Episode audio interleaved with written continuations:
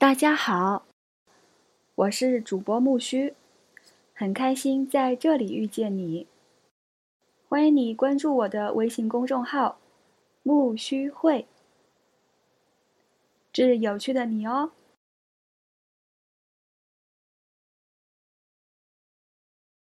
今天分享的文字来自于周国平，《灵魂只能独行》。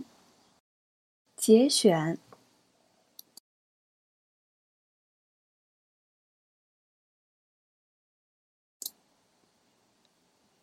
人的高贵在于灵魂。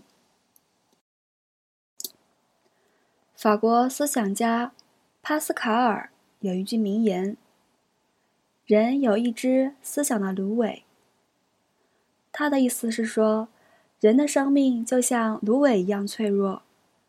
宇宙间任何东西都能置人于死地，可是即使如此，人依然比宇宙间任何东西高贵得多，因为人有一颗能思想的灵魂。我们当然不能也不该否认肉体生活的必要，但是人的高贵却在于他有灵魂的生活。作为肉身的人，人并无。高低贵贱之分，唯有作为灵魂的人，由于内心世界的巨大差异，人才分出了高贵和平庸，乃至高贵和卑鄙。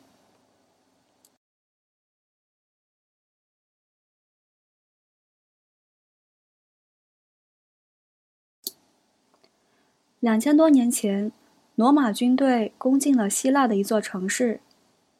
他们发现一个老人正蹲在沙地上专心研究一个图形，他就是古代最著名的物理学家阿基米德。他很快便死在了罗马军人的剑下。当剑朝他劈来时，他只说了一句话：“不要踩坏我的圆。”在他看来，他画在地上那个图形，是比他生命更加宝贵的。更早的时候，征服了欧亚大陆的亚历山大皇大帝，视察希腊的另一座城市，遇到正躺在地上晒太阳的哲学家蒂欧根尼，便问他：“我能替你做些什么？”得到的回答是：“不要挡住我的阳光。”在他看来，面对他在阳光下的沉思。亚历山大大帝的赫赫战功显得无足轻重。这两则传为千古美谈的小故事，表明了古希腊优秀人物对于灵魂生活的真爱。他们爱思想胜于爱一切，包括自己的生命。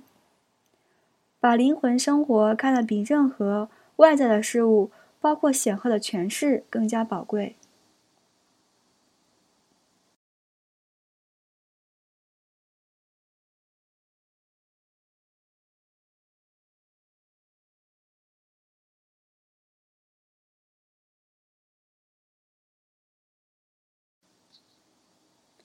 珍惜内在的精神财富，胜于外在的物质财富，这是古往今来一切贤哲的共同特点。英国作家王尔德到美国旅行，入境时，海关官员问他有什么东西要报关，他回答：“除了我的才华，什么也没有。”使他引以自豪的是。他没有什么值钱的东西，但他拥有不能用钱来估量的艺术才华。正是这位骄傲的作家，在他的一部作品中告诉我们：世间再没有比人的灵魂更宝贵的东西，任何东西都不能跟他相比。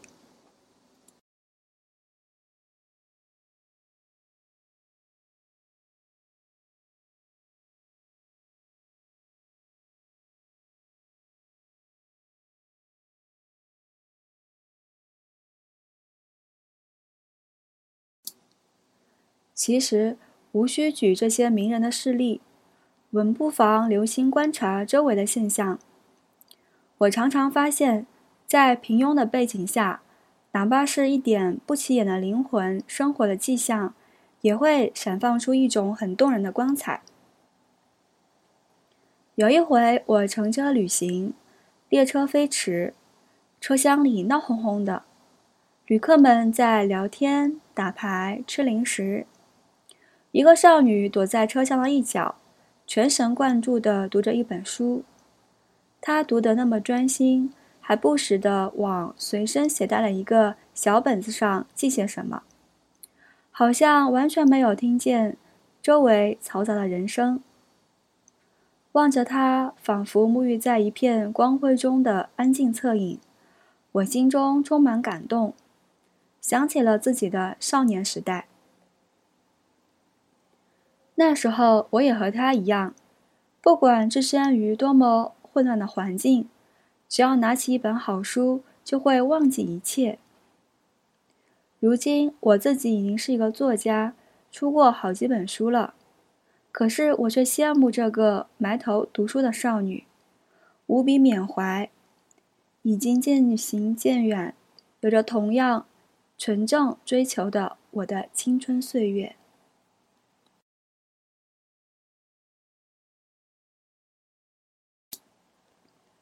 每当北京举办世界名画展览时，便有许多默默无闻的青年画家节衣缩食，自筹旅费。从全国各地风尘仆仆来到北京首都，在名画前流连忘返。我站在展厅里，望着一张张热枕仰望的年轻面孔，心里也会充满感动。我对自己说：“有着纯正追求的青春岁月的，的确是人生最美好的岁月。”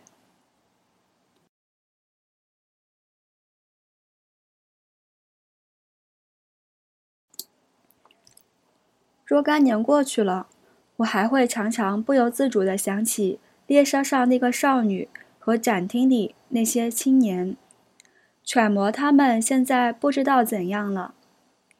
据我观察，人在年轻时多半是富于理想的，随着年龄增长，就容易变得越来越实际。由于生存斗争的压力和物质利益的诱惑。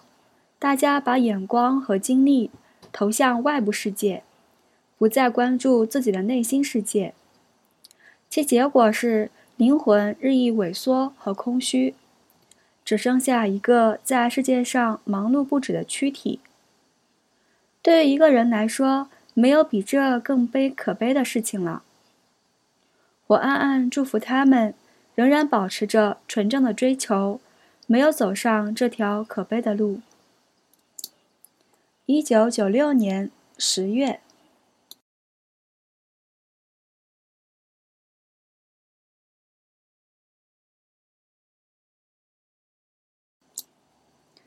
在黑暗中并肩行走。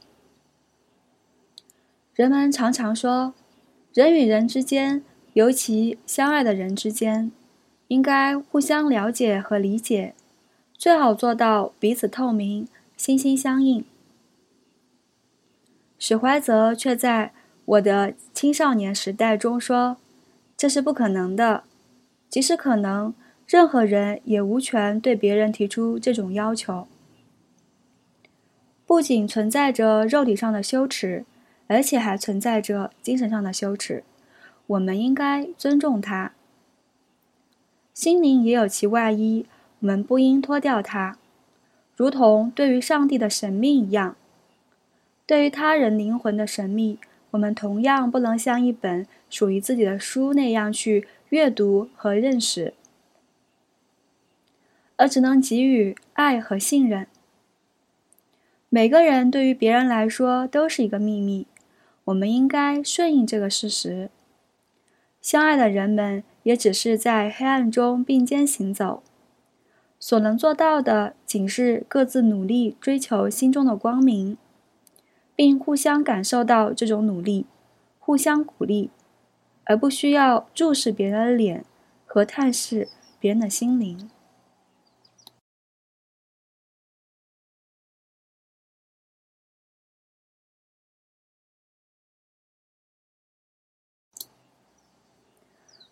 读着这些精彩无比的议论，我无言而折服。他们使我瞥见了史怀泽的敬畏生命伦理学的深度。凡是有着深刻而丰富的内心生活的人，必然会深知一切精神事物的神秘性，并对之充满敬畏之情。史怀泽就是这样的人，在他看来，一切生命现象都是世界某种神秘的精神本质的显现。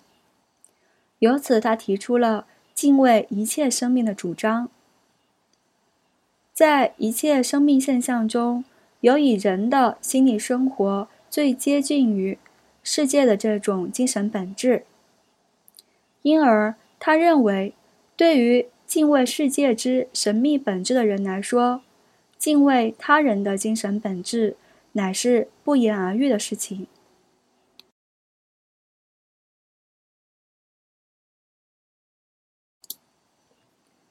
以互相理解为人际关系的，其根源就在于不懂得人的心灵生活的神秘性。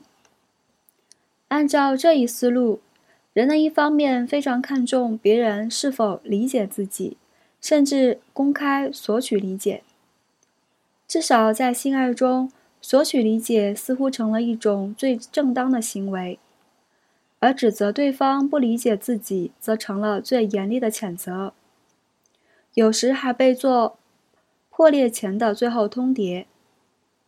另一方面，人们又非常踊跃地想要要求理解别人，甚至以此名义强迫别人袒露内心的一切。一旦遭到拒绝，便是以缺乏信任。在爱情中，在亲情中，在其他较亲密的交往中，这种。因强求理解和被理解而造成的有声或无声的战争，我们见的还少吗？可是仔细想想，我们对自己又真正理解多少？一个人懂得了自己理解自己之困难，他就不会强求别人完全理解自己，也不会奢望自己完全理解别人了。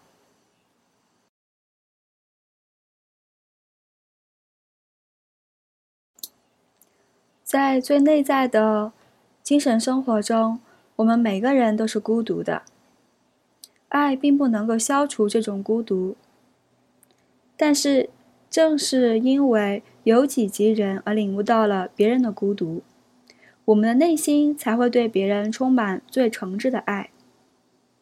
我们在黑暗中并肩而行，走在各自的朝圣路上，无法知道是否。在走向同一个圣地，因为我们无法向别人，甚至向自己说清心中的圣地究竟是怎样的。然而，同样的朝圣热情使我们相信，也许存在着同一个圣地。